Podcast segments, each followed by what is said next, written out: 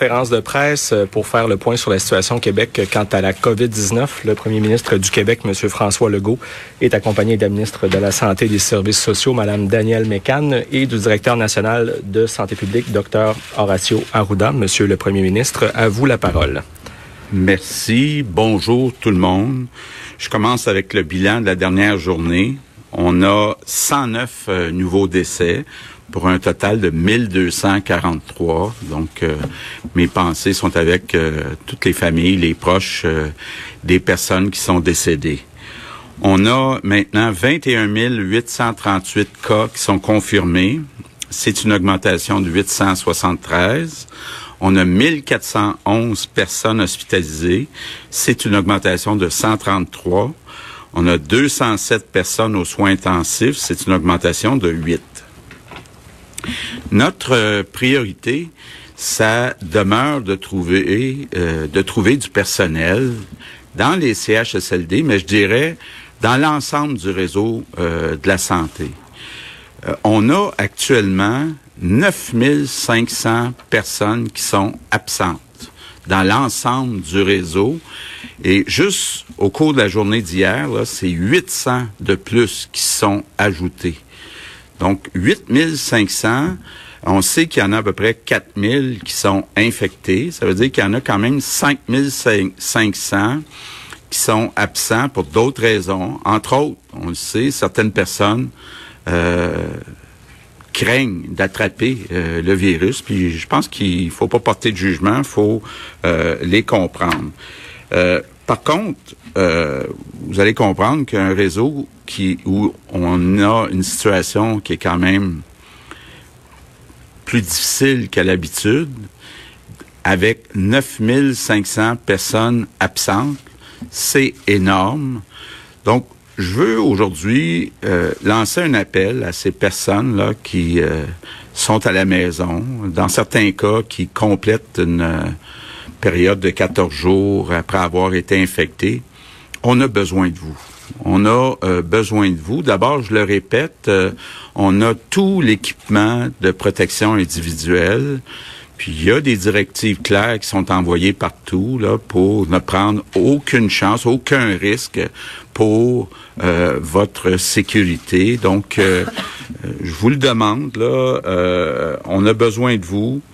le réseau peut pas fonctionner avec 9500 personnes absentes.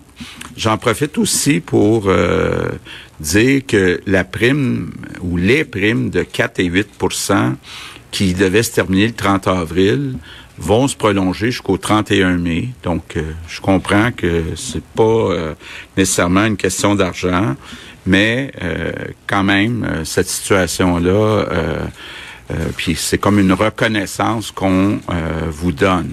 Je veux vous dire aussi que pour les préposés aux bénéficiaires, les négociations, on me dit qu'elles avancent très bien avec les syndicats pour qu'on puisse bonifier le salaire des préposés aux bénéficiaires de façon permanente.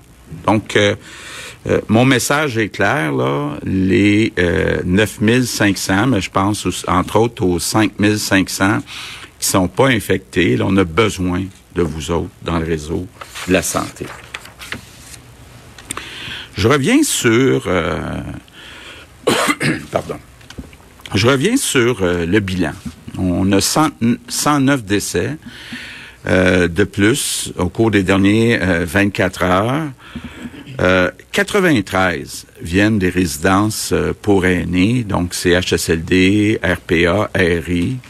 Euh, c'est pas moins grave parce qu'ils viennent de ces résidences. Mais c'est juste pour vous dire, puis reprendre un peu ce que euh, j'expliquais hier, on a vraiment au Québec deux mondes. Là. On a le monde des CHSLD, puis on a le reste de la société où la situation est pas mal euh, sous contrôle.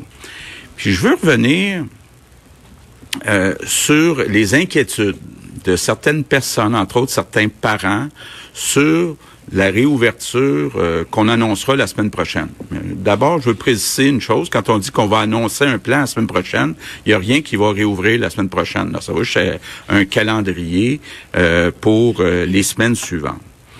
Bon, d'abord, vous dire, quand on regarde les décès jusqu'à présent, 97% des décès sont des personnes de 60 ans et plus. Donc, les personnes plus jeunes euh, sont vraiment euh, très peu euh, à risque. Ce qu'on sait aussi, c'est que probablement, il n'y aura pas de vaccin contre la COVID-19 avant plusieurs mois, peut-être un an, peut-être deux ans. Donc, il y a une situation où je veux essayer d'expliquer le concept d'immunité naturelle. Je sais que c'est pas simple, je vais essayer quand même euh, de le faire. On a actuellement un virus qui est très puissant et euh, le facteur de multiplication est entre 2 et 4. Supposons qu'il soit de 2. C'est déjà beaucoup. Euh, je suis certain que pour toutes sortes de raisons, vous avez déjà fait ce calcul-là dans votre tête. Si une personne infecte deux personnes, les deux personnes infectent 4, 8, 16, 32, 64. C'est ce qu'on appelle une croissance exponentielle. Ça va très vite. Si par contre, ça c'est important euh, de le dire, selon les spécialistes, une personne qui a eu le virus est immunisée au moins pour un certain temps. Supposons que la moitié de la population est immunisée. On n'est pas là du tout, là, on est en bas de 10% Mais supposons qu'on en vient éventuellement à ce que 50% de la population soit immunisée. Ça veut dire, je reprends mon exemple d'une personne, au lieu de n'infecter deux, elle va n'infecter une. Donc, on va avoir, au lieu d'avoir 1, 2, 4, 8, 16, on va avoir 1, 1, 1, 1, 1. Donc, vous voyez, la situation euh, est beaucoup plus sous contrôle si on arrive à avoir une partie de la population qui est immunisée. C'est ce que les spécialistes appellent euh, l'immunité naturelle. Donc, ce qu'on a fait au cours du dernier mois, c'est de ralentir la propagation, donc ralentir le 1, 2, 4, 8, 16, en demandant aux gens de rester à la maison. Par contre, si tout le monde reste à la maison, ben, la situation reste la même. Et on se retrouve dans une situation où on doit attendre le vaccin qui va arriver peut-être dans un an, peut-être deux ans. On peut pas demander aux gens de rester chez eux pendant deux ans.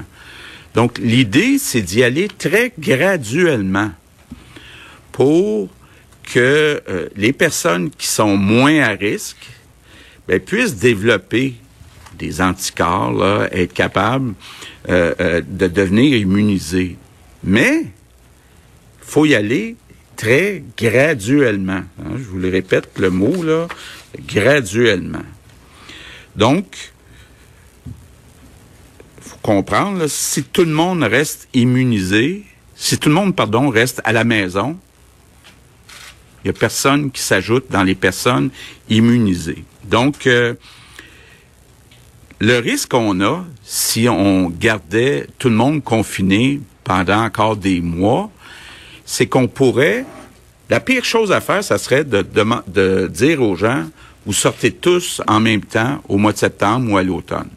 Ça, ça serait la pire chose. Là, on pourrait imaginer à ce moment-là une vague qui serait plus grande que la vague qu'on a connue depuis un mois. Donc, il faut profiter des prochains mois, d'ici l'automne, pour graduellement commencer à déconfiner. Parce qu'en plus, à l'automne, il y a le virus de la grippe qui s'ajoute. Donc, ça pourrait être très grave là, de dire on retarde la sortie de tout le monde à l'automne. faut y aller graduellement. je le répète, là, on va déposer un calendrier la semaine prochaine pour les écoles, pour les entreprises, c'est un calendrier, il n'y a pas rien qui ouvre la semaine prochaine. C'est un calendrier qui va être réajusté au fur et à mesure par l'équipe du docteur Arruda, c'est-à-dire qu'en regardant l'évolution des hospitalisations, toutes les données, euh, les fameux ARO, là, pour voir le nombre de personnes qui sont infectées dans chacune des régions du Québec, nous, là, on n'ouvrira rien avant d'avoir le OK du docteur Ouda et de son équipe. Donc, je veux juste qu'on soit euh, très clair, là. Puis en plus, bon, je le disais, pour les parents qui, malgré tout, continuent d'avoir des inquiétudes, ça sera pas obligatoire euh, d'ici le mois de septembre, donc pour le printemps, d'envoyer vos enfants euh, à l'école. Mais, je vous le répète, le concept d'immunité naturelle, c'est pas une question de prendre des enfants comme des cobayes, c'est de dire les personnes qui sont moins à risque, donc les personnes de moins de 60 ans, ben, il peut y avoir une immunité naturelle qui va empêcher une vague. Puis la raison, encore une fois, pourquoi on veut éviter la vague, c'est pour éviter de perdre le contrôle dans le réseau de la santé. Là, on l'a perdu un peu dans les CHSLD, mais on l'a bien gardé solide dans nos hôpitaux. Donc, euh, faudrait pas que les hôpitaux deviennent débordés parce qu'on sort trop vite, qu'on sort toutes euh, les personnes en même temps. Donc, euh, euh, c'est un peu ce que je voulais vous dire. Un mot sur les équipements de protection. Bon, D'abord, vous dire des masques, ça soit des masques de procédure ou des masques N95 et des gants, là, il y en a amplement pour les prochaines semaines, donc il n'y a aucune inquiétude à y avoir. Là où c'est plus serré, où on en a à peu près pour une semaine seulement, ce sont les blues. Mais là, heureusement, on a travaillé très fort au cours des dernières semaines à convaincre des entreprises ici au Québec d'en fabriquer il y a des entreprises qui commencent actuellement à nous livrer des blues, puis on pense qu'avec ces volumes-là qu'on commence à recevoir, ça va nous permettre d'en avoir assez passé au travers. Donc, mes remerciements du jour, vous allez me voir venir, c'est pour remercier les dirigeants de ces entreprises-là, puis les employés. Je sais que dans certaines entreprises, pas toutes, là, mais dans certaines entreprises, on travaille jour et nuit à fabriquer, euh, à fabriquer des blouses pour notre personnel médical.